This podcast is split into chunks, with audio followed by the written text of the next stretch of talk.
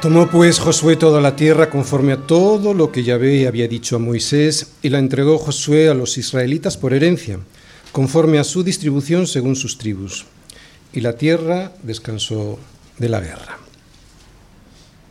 Este versículo 23, que es el último versículo del capítulo 11, hace de resumen de todos los 11 capítulos que hasta aquí hemos visto en esta serie de predicaciones expositivas sobre el libro de Josué y nos vuelve a mostrar lo último que aprendimos en el sermón anterior. Aprendimos varias cosas, pero una de las cosas que aprendimos fue la obediencia de Josué a lo que el Señor le mandó. Dice más, dice conforme a todo lo que el Señor le mandó a Josué a través de Moisés. Esta fidelidad a Dios a través de la obediencia es un ejemplo para todos nosotros, muy especialmente para aquellos que desean ser líderes en sus congregaciones. Pastores, maestros, ancianos, diáconos, jóvenes con ministerios en la iglesia, incluso para las esposas de los pastores, las cuales tienen una labor fundamental como ayuda idónea en el ministerio de sus maridos. En el ministerio de la iglesia, en mi ministerio, como en el ministerio de cualquier pastor casado, el apoyo incondicional de mi esposa para hacer todo lo que el Señor me dice que tengo que hacer a través de su palabra ha sido y sigue siendo vital. Sin ese apoyo sujeto a la voluntad de Dios, se hubiese sido imposible llegar hasta aquí. Nos queda pues esta fidelidad, la fidelidad que ha mostrado hasta aquí Josué como un ejemplo para todos aquellos que han sido llamados por el Señor a liderar a su pueblo. Incluso diría más, diría como una meta para todos los cristianos que desean servir al Señor, y yo creo que todos los cristianos desean hacerlo, en cualquiera de las áreas en las que estén trabajando, incluso en sus estudios o en sus propios centros de trabajo. Recordad, el servicio es al Señor. Otra vez, el servicio es al Señor esté donde esté en ese momento, esté haciendo lo que esté haciendo en ese momento, y tenga la edad que tenga en ese momento, el servicio no es a esta iglesia, es al Señor. Tengo que ser fiel al Señor en todo lo que Él me ha revelado que tengo que hacer. Cuidado con resistirme por escuchar mi propia opinión y no ser fiel en todo lo que escucho del Señor cuidado.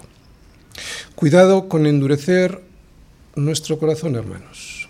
Josué capítulo 11, versículos del 16 al 23. Tomó pues Josué toda aquella tierra, las montañas, todo el Negev, toda la tierra de Gosén, los llanos, el Arabá, las montañas de Israel y sus valles, desde el monte Alac que sube hacia Seir hasta Baal Gad, en la llanura del Líbano, a la falda del monte Hermón. Tomó asimismo a todos sus reyes y los hirió y mató. Por mucho tiempo tuvo guerra Josué con estos reyes. No hubo ciudad que hiciese paz con los hijos de Israel, salvo los hebeos que moraban en Gabaón. Todo lo tomaron en guerra. Porque esto vino de Yahvé que endurecía el corazón de ellos para que resistiesen con guerra a Israel para destruirlos, y que no les fuese hecha misericordia, sino que fuesen desarraigados como Yahvé lo había mandado a Moisés. También en aquel tiempo vino Josué y destruyó a los anaceos en los montes de Hebrón, de Debir, de Anab, de todos los montes de Judá y de todos los montes de Israel. Josué los destruyó a ellos y a sus ciudades. Ninguno de los anaceos quedó en la tierra de los hijos de Israel. Solamente quedaron en Gaza, en Gad, en Asdod, Tomó pues Josué toda la tierra conforme a todo lo que ya había dicho a Moisés, y la entregó Josué a los israelitas por herencia, conforme a su distribución según sus tribus. Y la tierra descansó de la guerra. El resultado de un corazón endurecido, ¿cuál es? Pues que Dios lo abandona a su propia maldad. Josué capítulo 11 versículos del 16 al 23. Muy bien, como siempre hay varios temas en el sermón y en ese sermón también hay varios temas, pero seguramente que el más importante por impactante en la vida de las personas es lo que Dios nos dice que hace con aquellos que se empeñan en no rendirse a su soberanía porque han decidido seguir amotinados y peleando contra su Señor, contra Dios y contra su ungido, diciendo rompamos sus ligaduras y echemos de nosotros sus cuerdas. Y este tema lo voy a intentar desarrollar a través del siguiente esquema. Primera parte. El cumplimiento completo de la promesa. Versículos del 16 al 17. Segunda parte. ¿Qué nos exige nuestro llamamiento? Versículo 18. Tercera parte. El resultado del endurecimiento del Señor. Versículos del 19 al 20. Cuarta parte sin miedo a nada, versículos del 21 al 22 y quinta parte, el fin que nos espera, versículo 23. Primera parte, el cumplimiento completo de la promesa. Tomó pues Josué toda aquella tierra, las montañas, todo el Negev, toda la tierra de Gosén, los llanos, el Arabá, las montañas de Israel y sus valles, desde el monte Elac que sube hacia Seir hasta Baal Gad en la llanura del Líbano, a la falta del monte Hermón, tomó a sí a todos sus reyes y los hirió y mató. Muy bien, todo el capítulo 11 y con más detalle a partir de ahí y el resto del libro es el testimonio escrito de que lo que Dios le había prometido a su pueblo, Él lo cumplió. Otra vez, este es el resumen y más detallado a lo largo de los siguientes capítulos del el testimonio escrito de lo que Dios le había que lo que Dios le había prometido a su pueblo, él lo cumplió. Por eso vemos todos estos nombres escritos, estos nombres de regiones escritos ahí. Es como la escritura de la propiedad registrada en el registro oficial de la Biblia para que quede constancia a todo el mundo de que Dios fue fiel a las promesas de su pueblo. El Señor les dio pues la tierra que había prometido a sus siervos Abraham, Isaac y Jacob. Él cumplió su promesa, esta es la escritura de propiedad.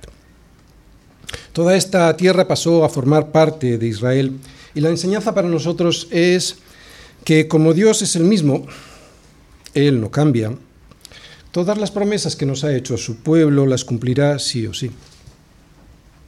Así que mi hermano, no se turbe vuestro corazón, ¿Crees en Dios? Creed también en mí, dice Jesús. En la casa de mi Padre muchas moradas hay. Si así no fuera, yo os lo hubiera dicho. Voy pues a preparar lugar para vosotros. Y si me fuere, y se fue, y os preparare lugar, y no me cabe la menor duda de que lo está haciendo porque Él es fiel, vendré otra vez, y os tomaré a mí mismo, para que donde yo estoy, vosotros también estéis. Este será nuestro descanso definitivo. Allí tenemos esperando el cumplimiento perfecto que ya disfrutamos aquí como una sombra, porque estando en Jesús podemos descansar de nuestro afán y de nuestra ansiedad, pero si somos fieles al Señor y perseverando en la misión que Él nos ha dado para servirle, tendremos allí esperando esta promesa de una tierra de paz definitiva. Y qué maravilla poder escuchar esto algún día de nuestro Señor, ¿verdad? Bien, buen siervo y fiel. Sobre poco has sido fiel, sobre mucho te pondré. Entra pues en el gozo de tu Señor. Así pues, estos versículos 16 y 17 tienen el propósito de animarnos a confiar en la fidelidad del Señor y en su promesa de darnos una tierra de descanso definitiva allí con Él. De cualquier manera, y una vez dicho esto, hay que recordar que esta conquista no fue fácil. Siempre tuvieron que estar defendiendo sus posiciones. Es cierto que la conquista fue total y estos versículos que hemos visto hacen referencia a ello, mostrando los límites de la tierra, los límites de la posesión de esa tierra. Aquí se nos dice que tomaron la tierra desde el norte hasta el sur y que se habían asentado en la tierra y que la tenían dominada. Sin embargo, también nos dice que algunos de los antiguos habitantes que habían sido expulsados de aquellas regiones volvían para quedarse, por lo que tenían que ser tomadas de nuevo. Versículo 18. ¿Qué nos exige nuestro llamamiento? Pues nos exige lo siguiente. Por mucho tiempo tuvo guerra Josué con estos reyes. La exigencia que exige o que requiere el llamado de nuestro Señor a servir en su obra está muy bien expresada, esa exigencia está muy bien expresada en este versículo 18. Por mucho tiempo tuvo guerra Josué con estos reyes. Tardamos unos 20 minutos en leer los capítulos 11, 10, 11 y 12 de Josué, Pero lo que ocurrió en ellos tardó unos siete años en llevarse a cabo. Así que este trabajo que el Señor les encargó no fue fácil. Fue un trabajo difícil, arduo y muy duro y desgastador. Además, y como acabo de decir en el punto anterior, el pueblo de Israel, a pesar de haber tomado la tierra y tenerla dominada, tuvo siempre que estar defendiendo sus posiciones. Eran pocos los que andaban rondando todavía por allí, pero tenían la capacidad de hacer mucho daño. Así que esta situación de asedio constante exigía una vigilancia permanente y un esfuerzo perseverante para controlar estos focos de insurrección que iniciaban estos pocos que quedaban por aquellos pueblos. ¿Nos suena esto? Porque esto es lo que nos pasa una vez que hemos recibido la tierra de descanso, que es Jesús reinando en nuestro corazón que tenemos que seguir luchando para mantener esa tierra que es nuestro corazón limpia de esos cananeos que quieren volver a tomar el trono que le hemos dejado a Jesús para que sea Él quien reine en él. Si no nos esforzamos, si no somos valientes, si no intentamos someternos a su voluntad, esos cananeos volverán. Volverán a mancharlo todo con sus provocaciones, mentiras e idolatría. Así que esta es una de las cosas que aprendemos en este versículo, que la guerra de conquista fue un proceso largo, agotador y exigente.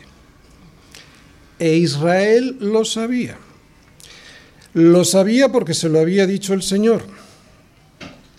El Señor, tu Dios, echará a estas naciones de delante de ti. ¿Cómo? Nos lo dice en Deuteronomio 7:22. Poco a poco no podrás acabar con ellas enseguida para que las fieras del campo no se aumenten contra ti. Así que Israel ya lo sabía. Ellos sabían que iba a ser una guerra constante y que aunque Dios estaba con ellos actuando, lo hacía de manera que Israel tuviese que esforzarse y perseverar.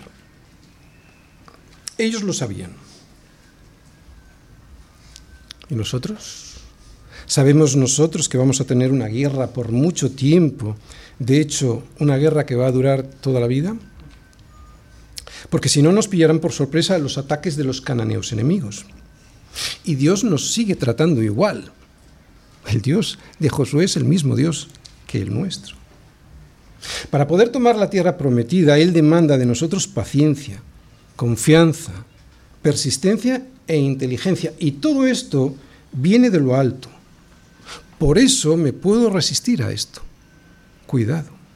Esto es algo que yo como pastor he aprendido en la iglesia.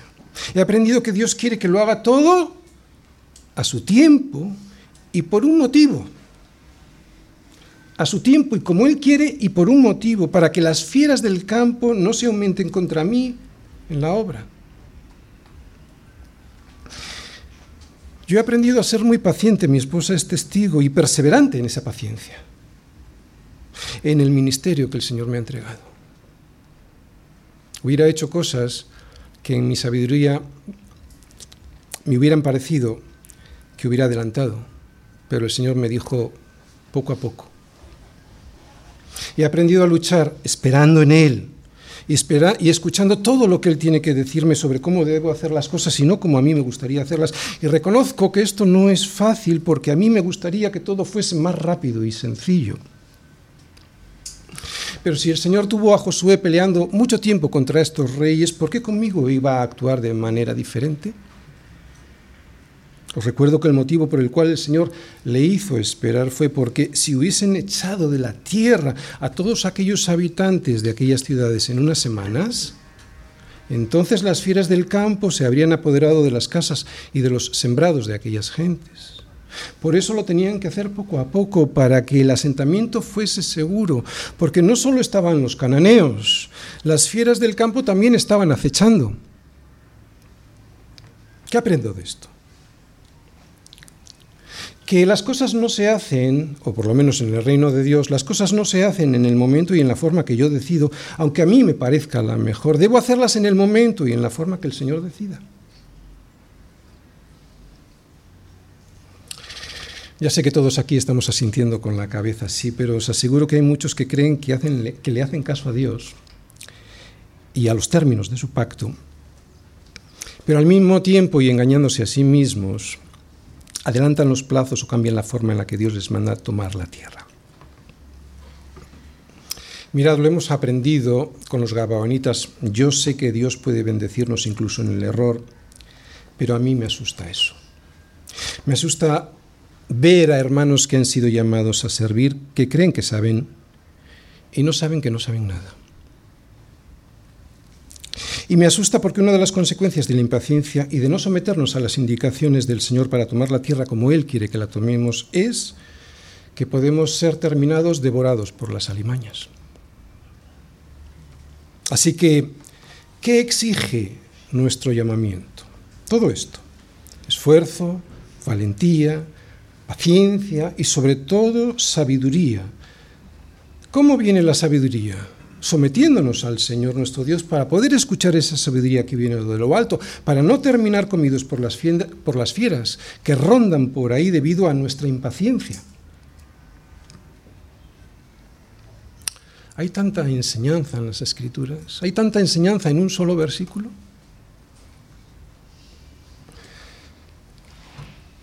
Un solo versículo que a veces despreciamos por impacientes, ¿no?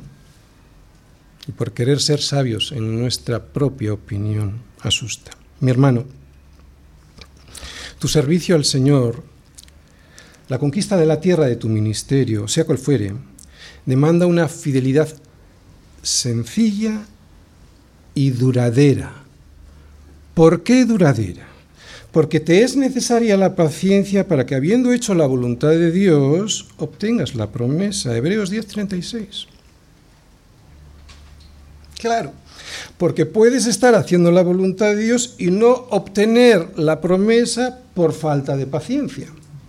Te lo vuelvo a leer, Hebreos 10, 36. Te es necesaria la paciencia para que habiendo hecho la voluntad de Dios, obtengas la promesa. Tercera parte. El resultado del endurecimiento del Señor. No hubo ciudad que hiciese paz con los hijos de Israel, salvo los hebeos que moraban en Gabaón, todo lo tomaron en guerra. Porque esto vino de Yahvé, que endurecía el corazón de ellos para que resistiesen con guerra a Israel para destruirlos, y que no les fuese hecha misericordia, sino que fuesen desarraigados como Yahvé lo había mandado a Moisés. Hijo, ¿qué nos muestran estos versículos? Pues lo que intentan transmitirnos es por qué estaban esas ciudades de Canaán dominadas por este delirio de enfrentarse a Israel en el campo de batalla. ¿Cuál era la causa por la cual aquellas ciudades se empeñaron en marchar voluntariamente hacia su propia destrucción? Y la causa está meridianamente clara. Dios endureció sus corazones, Dios endureció sus corazones para que no hiciesen la paz con Israel. Aquí se nos recuerda que los gabaonitas fueron los únicos que le pidieron la paz a Israel. Fue con engaños. Sin embargo, el Señor lo permitió. Y yo creo que lo permitió para que podamos ver un contraste entre los que salvan sus vidas por humillarse ante Dios y los que se obstinan en destruirse a sí mismos. Ambos grupos igual de pecadores. Recordad que los gabaonitas también eran un pueblo que pertenecían a los cananeos, a Canaán. Ambos grupos igual de pecadores. Y la pregunta es ¿por qué? ¿No? ¿Por qué no les piden la paz, viendo que Israel no paraba de ganar terreno? Pues el versículo 20 es clarísimo, porque esto vino de Yahvé, que endurecía el corazón de ellos para que resistiesen con guerra a Israel para destruirlos. Qué ofensivo para nuestros delicados oídos. Qué ultrajante que Dios pueda hacer algo así. ¿Quién le ha dado a Dios el derecho a ser tan soberano? Antes de intentar explicar la justicia de Dios, me gustaría decir, para poder entender bien el propósito que Dios tiene con lo que acabamos de leer, que mejoraríamos en temer a aquel del que la Biblia nos dice que horrenda cosa es caer en manos del Dios vivo. Que nadie aquí crea que va a poder escaparse de este Dios de Josué, refugiándose en el Jesús del Nuevo Testamento. ¿Por qué? Porque en el Nuevo Testamento nos encontramos con el mismo Dios. Mirad, hermanos, que no haya en ninguno de vosotros corazón malo de incredulidad para apartarse del Dios vivo. Antes exhortaos los unos a los otros cada día. Es que a veces pasamos las palabras por alto. Cada día. Entre tanto se dice hoy, o sea, cada día, para que ninguno de vosotros se endurezca por el engaño del pecado. Para que ninguno de vosotros se endurezca por el engaño del pecado para que ninguno de vosotros se endurezca por el engaño del pecado. Es el engaño del pecado el que nos endurece. Luego Dios confirma ese engaño para que aquel que durante largo tiempo fue exhortado ya no tenga la oportunidad de echarse para atrás. ¿Por qué? Porque hay un tiempo para la misericordia y hay un tiempo para la justicia. Si la justicia no llega en un juicio de condena al malo, ¿Para qué la misericordia? Si no va a haber juicio, ¿la misericordia para qué? ¿Entendéis? Otra vez, si la justicia no llega en un juicio de condena al malo, ¿para qué la misericordia? La misericordia solo tiene sentido cuando aceptas el perdón que te ofrece, pero si no aceptas ese perdón, lo que tiene que venir irremisiblemente después de ese rechazo es el juicio. Claro puro sentido común. Otra vez, el endurecimiento del corazón no precede al pecado, sino que lo sigue. De hecho, es su consecuencia. El endurecimiento del corazón no precede al pecado, sino que lo sigue. De hecho, es su consecuencia. La paciencia de Dios a lo largo de varios siglos, soportando los crímenes y perversiones de aquellos pueblos, había llegado a su fin. Era la hora del juicio ya habían tenido tiempo más que suficiente para el arrepentimiento y la rectificación de sus pecados de inmoralidad, vicio y depravación. Dios lo único que hace al endurecer definitivamente sus corazones es confirmar esa actitud de desprecio a la misericordia que les ofrece. El día de la gracia de los cananeos había pasado. Su iniquidad había llegado a su colmo, como nos dice Génesis 15:16. No se habían arrepentido, todo lo contrario, habían persistido durante siglos en su culto idolátrico y sexualmente pervertido. Por eso el Señor los entregó a sus deseos, confirmándolos en su resistencia, y los llevó a la destrucción que ellos mismos se buscaron insistentemente. La rebelión de estos pueblos contra Dios era de tal naturaleza que el ejemplo de los gabaonitas rindiéndose al Dios de Israel, lejos de animarles a reflexionar sobre su actitud, les llevó más lejos al pretender eliminarlos, a los gabaonitas, o sea, al ir en guerra, a guerra contra los gabaonitas, que habían sido sus propios compañeros de alianza. Que es algo esto que entendemos muy bien nosotros, que un día también fuimos gabaonitas que es de los más cercanos a nosotros, de los que recibimos más persecución. Más ejemplos de esto en la Biblia. Ejemplos de la Biblia en donde podemos ver a Dios endureciendo el corazón de los hombres. Vamos todos a Éxodo, Éxodo 9, 34. En Éxodo vemos que Faraón, después de haber visto los milagros que Dios hizo a través de Moisés, leemos ahí, se obstinó en pecar y endurecieron su corazón él y sus siervos. ¿Quién endureció su corazón? El propio Faraón. Y el corazón de Faraón se endureció y no dejó ir a los hijos de Israel como el Señor lo había dicho por medio de Moisés. Y el Señor dijo a Moisés, ya vamos al capítulo 10, versículo 1, y el Señor dijo a Moisés, entra en la presencia de Faraón porque yo he endurecido su corazón y el corazón de sus siervos.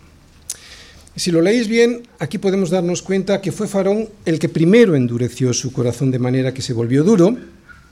El Señor lo único que hizo fue confirmar esa decisión de Faraón para que no hubiera vuelta atrás y así castigar a Egipto por toda la violencia contra su pueblo, por toda la idolatría y por la arrogancia de Faraón contra su pueblo, contra los suyos, contra los hijos de Israel. Dios le había mostrado evidencias, más que de sobra, de que Él existía y de que era todopoderoso. Pero Faraón se endurece porque no soporta tener a Dios por encima de él. El resultado de esta actitud es que el Señor le dice algo más o menos como esto. Bien, refuerza tus deseos.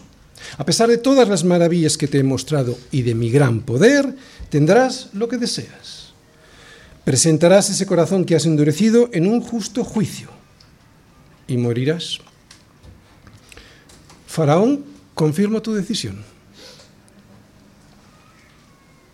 Más adelante en Deuteronomio podemos ver que Moisés envía mensajeros al rey Seón para poder pasar por su territorio. Dice así Deuteronomio 2.30. Mas Seón, rey de Esbón, no quiso que pasaran por allí, Moisés y su pueblo, ¿verdad? Porque el Señor había endurecido su espíritu y obstinado su corazón para entregarlo en mano de Israel. Dios endureció pues el corazón de este rey para que no dejase pasar a Israel y así poder destruirle a él y a su pueblo por todos sus pecados. Otro ejemplo que es terrible y que seguramente todos nos acordamos es en los hijos, el, el, ejemplo que tenemos en los hijos de Elí. Eran sacerdotes como su padre, pero eran impíos, sin conocimiento del Señor, que robaban de los sacrificios o se quedaban por la fuerza con las ofrendas, que se acostaban con las mujeres que velaban a la puerta del tabernáculo. Vamos, que eran unos figuras. Su padre que no los había disciplinado nunca, un día se atrevió a recriminarle su actitud. Pero nos dice el primer libro de Samuel 2, capítulo 25, que ellos no oyeron la voz de su padre y además nos dice por qué. Porque el Señor había resuelto hacerles morir. Dios había decidido emitir la sentencia que merecían por sus pecados. Por eso endureció sus corazones, para que no oyeran en ese momento a su padre suplicándoles que cambiaran. Dios simplemente aplicó la sentencia que sus pecados merecían, confirmando su actitud perdida durante años.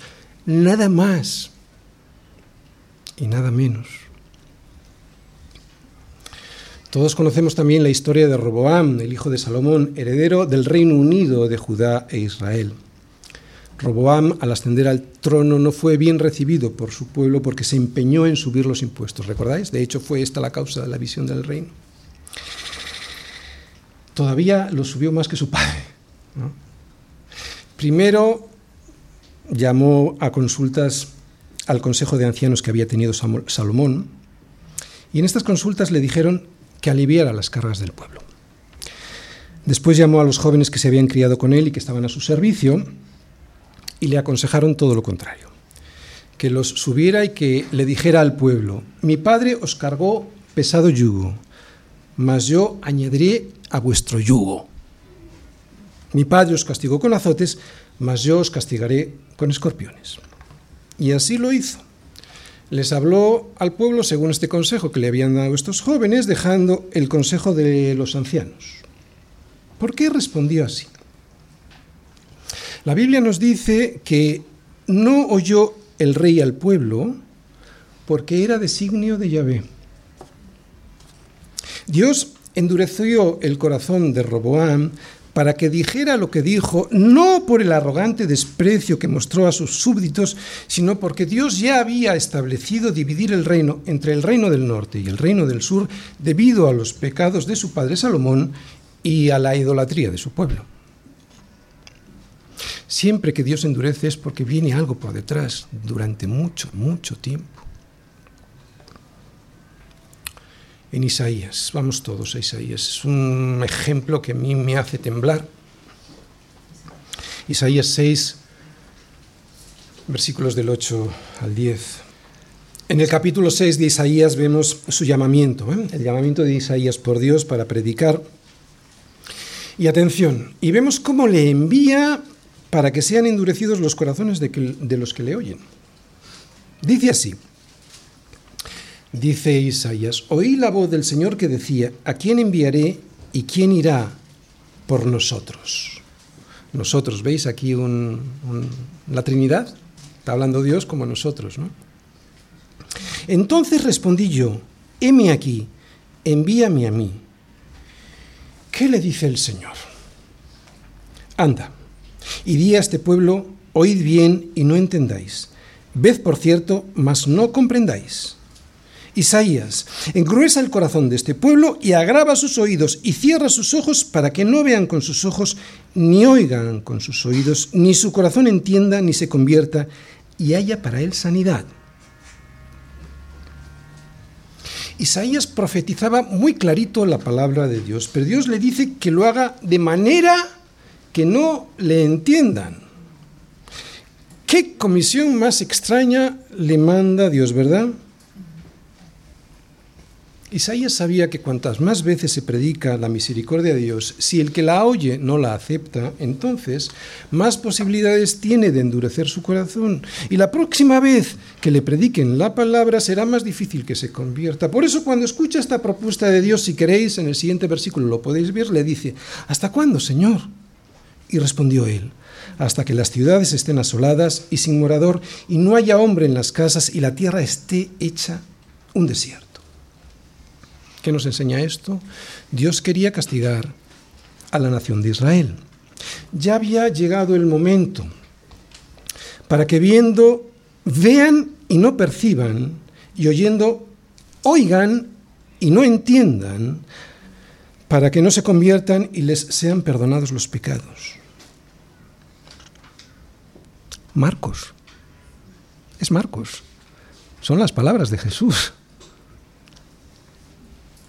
no es el Yahvé del Antiguo Testamento. Y estas palabras también las dice Pablo, más o menos, que Dios endurece a quien desea castigar, de manera que de quien quiere tiene misericordia y al que quiere endurecer, endurece. ¿Os dais cuenta? El Dios del Antiguo Testamento es el mismo Dios del Nuevo Testamento. A veces, al igual que Isaías, le preguntamos a Dios, ¿hasta cuándo, Señor? y nos resistimos a seguir predicando el Evangelio a familiares y amigos, porque intuimos que ya ha llegado el momento en el que Dios ha emitido su juicio definitivo y ha, y ha comenzado a castigarles endureciendo sus corazones definitivamente. Es muy duro saber que viendo no ven, o mejor dicho, viendo ven y no perciben, y oyendo oyen, sí oyen, pero no entienden. Ante esta soberanía de Dios que había a veces me da miedo, yo siempre me refugio en su bondad y justicia. ¿Por qué?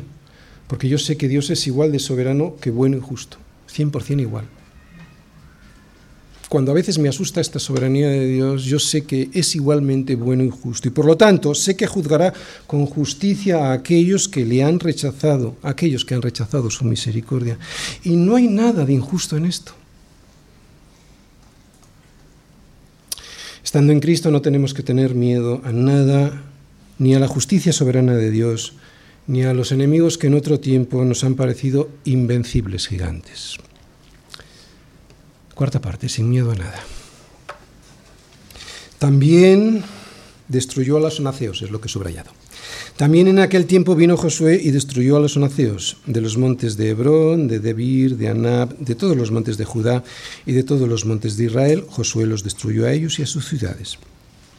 Ninguno de los anaceos quedó en la tierra de los hijos de Israel. Solamente quedaron en Gaza, en Gad y en Asdod. Es muy interesante esta victoria sobre los anaceos porque fueron ellos los causantes de la rebelión de los israelitas y de los 40 años que tuvieron que pasar en el desierto.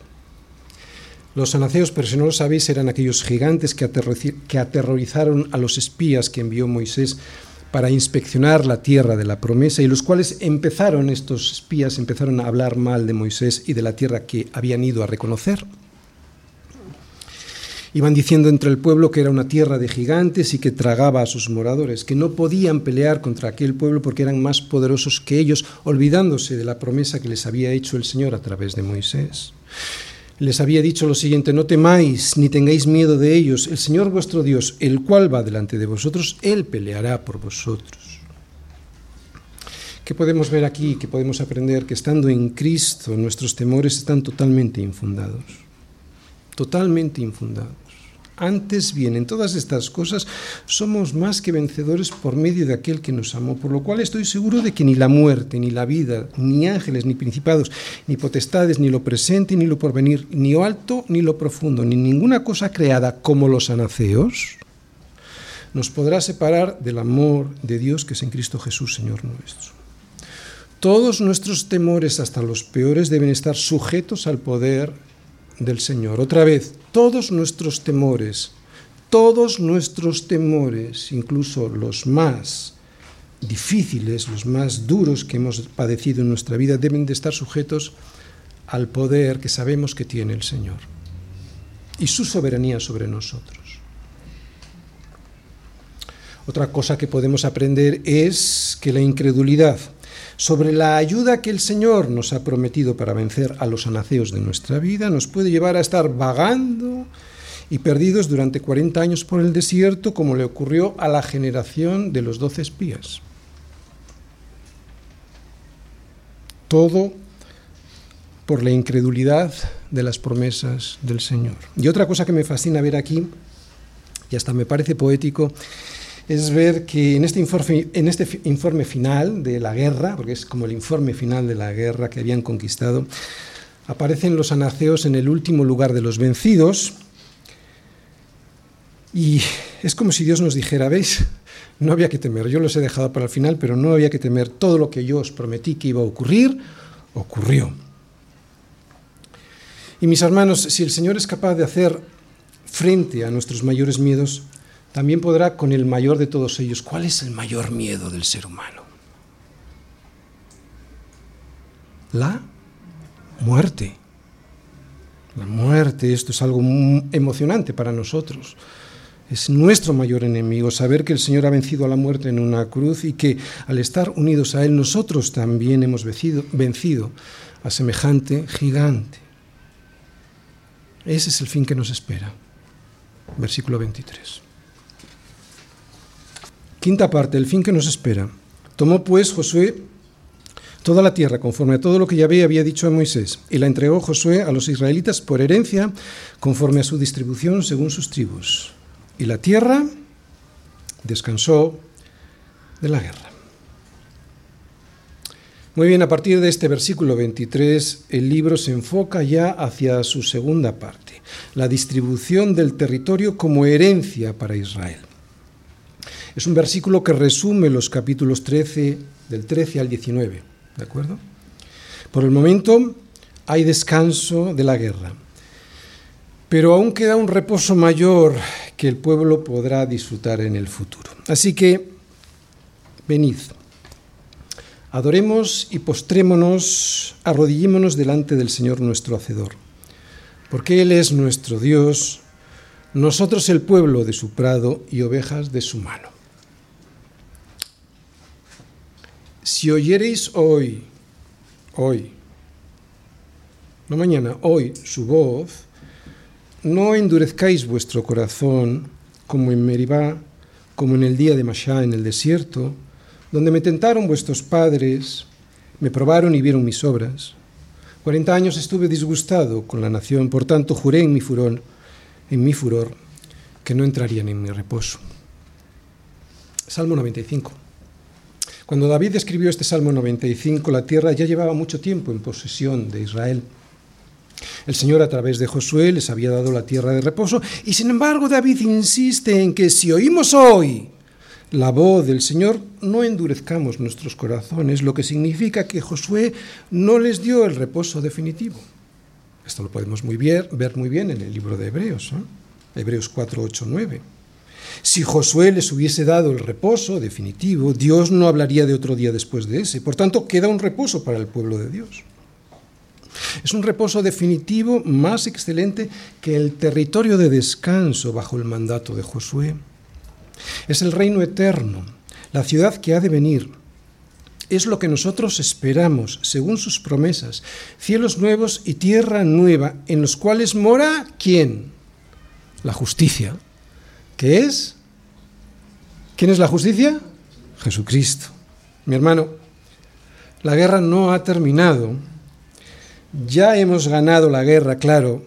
Cristo venció a la muerte en nuestro lugar en una cruz, pero si por mucho tiempo tuvo Josué guerra contra estos reyes, no creas que a ti va, no te va a pasar lo mismo. Tendrás guerra. Por eso David insiste en el Salmo 95 que si oyereis hoy su voz, no endurezcas tu corazón como les pasó en Meribá y en el día de Mashá, en el desierto. No vaya a ser que creyendo que has entrado, finalmente no entres, porque el fin que nos espera es el descanso de la guerra. Es lo que anhelamos, es lo que más deseamos, entrar en el descanso. Procuremos, pues, entrar en aquel reposo para que ninguno caiga en semejante ejemplo de desobediencia. Está hablando de que la desobediencia nos puede evitar entrar en el reposo, ¿entendéis? Hasta cierto punto el descanso ya es nuestro. Entramos a la tierra por arrepentimiento y fe en nuestro Señor Jesucristo. ¿Sí? Sin embargo, por ahora no disfrutamos de esa tierra en su plenitud. Ahora vemos por, por espejo, oscuramente. Mas entonces veremos cara a cara. Ahora conozco en parte, pero entonces conoceré como fui conocido. Quiero volver a poner el versículo 23 y lo voy a leer un poquito diferente. Fijaos. Tomó pues Jesús toda la tierra, conforme a todo lo que el Señor le había dicho, y la entregó Jesús por herencia a sus ovejas, a los que oyen su voz y le siguen. ¿Os dais cuenta? Lo que vemos aquí es a Josué como un tipo de Jesús. Pero cuidado con la desobediencia de la que nos habla Hebreos, que es la de no creer en las promesas de Dios, como pasó en Meribá, como en el día de Mashá, en el desierto, porque aunque entramos por fe, la verdadera fe se manifiesta en la obediencia. Presta mucha atención. Si hoy has escuchado a Dios en algún, en algún lugar de esta exposición de su palabra, si crees que ha sido el Señor quien te ha hablado y no un hombre cualquiera, entonces no endurezcas tu corazón a lo que Él te ha dicho, porque puede llegar un día en el que por muchos esfuerzos que hagas, ya no escuches su voz aunque lo desees. Es lo que hemos estado aprendiendo. ¿Por qué? Porque no depende del que quiere ni del que corre, sino de quién? De Dios, que tiene misericordia. Así que Busca al Señor mientras pueda ser hallado, llámale, grítale si es necesario en tanto esté cercano, porque Él hoy está cercano y deseando darte el fin que esperas, que es el descanso aquí y allí. Fijémonos en Josué como un ejemplo y corramos con paciencia la carrera que tenemos por delante, puestos los ojos en quién? En Jesús, que es el autor y consumador de la fe.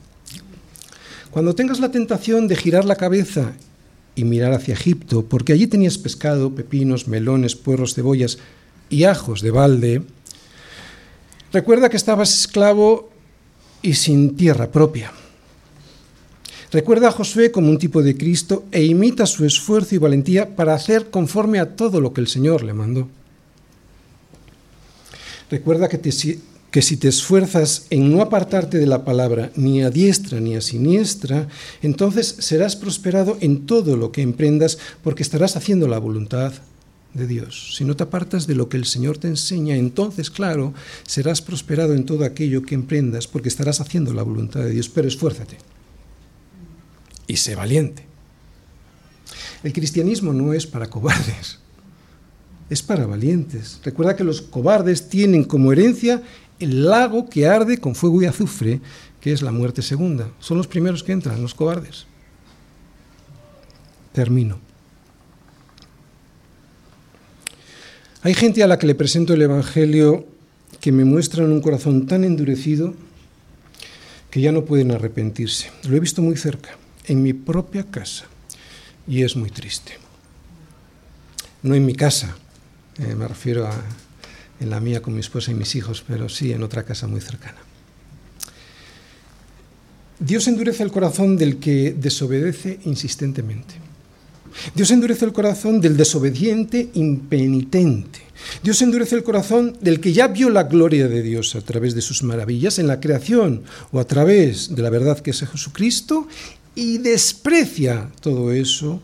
Por eso lo que Dios hace es terminar por confirmar ese desprecio Nada más y nada menos. Es la decisión de los incrédulos lo que Él confirma. Por eso no hay injusticia en Dios. Es triste ver el endurecimiento que produce Dios en las personas, porque este endurecimiento es en realidad el comienzo aquí de su castigo por no arrepentirse. El, castigo continuará en el infierno, pero el castigo comienza aquí, con ese corazón duro. Aquí ya podemos ver destellos del infierno en ese corazón endurecido. No hay alegría, no hay paz, no hay gozo, no hay esperanza, aunque disimulen tenerla. Por eso nos, entristece tanto ver a amigos y a familiares con su corazón endurecido por Dios, porque sin saberlo, sin saberlo ya están recibiendo aquí, aquí el castigo por rechazar su misericordia. Es terrible. que nadie se crea que se va a poder convertir cuando quiera. El corazón del hombre está podrido, está muerto. No hay nada en el corazón del hombre que desee a Dios, si no es Dios quien le llama. Solo Jesús, clamando a gran voz, puede decirle a un muerto, Lázaro, ven fuera, y Lázaro salir de la tumba. Solo puede ser así. Por eso tenemos que aprovechar las oportunidades que Dios nos da para salir de la tumba a la que nos lleva nuestro pecado. No solo pensemos, pensemos en incrédulos, también en nosotros, incluso nosotros, siendo creyentes, tenemos que aprovechar la oportunidad que Dios nos da, especialmente los domingos, al escuchar en la predicación de su palabra, Lázaro, ven fuera, porque puede que la gracia que ahora mismo Él está derramando sobre ti, mañana, mañana no la tengas. O que tengas que estar 40 años vagando por el desierto por tu pecado de incredulidad. Incredulidad que es no hacerle caso a lo que Dios te está diciendo ahora y que estás escuchando. Estoy hablando a los creyentes. Así que hoy, si oyeres su voz, si la oyeres ahora, esa es la señal, ese es el momento de la salvación y no cuando tú digas. Porque si no lo haces hoy, mientras el Señor puede ser hallado, en tanto que Él está cercano, puede que endurezcas tu corazón de tal manera que llegue un día en el que digas, mi corazón está tan duro que ya no puedo arrepentirme. Deseo con todo mi corazón que todos aquí, nosotros, también nosotros, no seamos como esos reyes cananeos que se empeñaban en hacerle la guerra a Dios a pesar de las maravillas que habían visto que Él hacía con su pueblo y en su pueblo. Ojalá nadie de los que hoy estamos aquí oyendo su palabra endurezca su corazón de tal manera que Dios termine por hacerle caso y le destruya porque no hay nada que más desee el corazón de los hombres que entrar a la tierra de reposo que es Jesús para descansar definitivamente del trabajo que produce el pecado y de la peor de sus pagas, la muerte. Fuimos creados para vivir, para vivir eternamente junto al Señor. Así que no endurezcas tu corazón. Amén.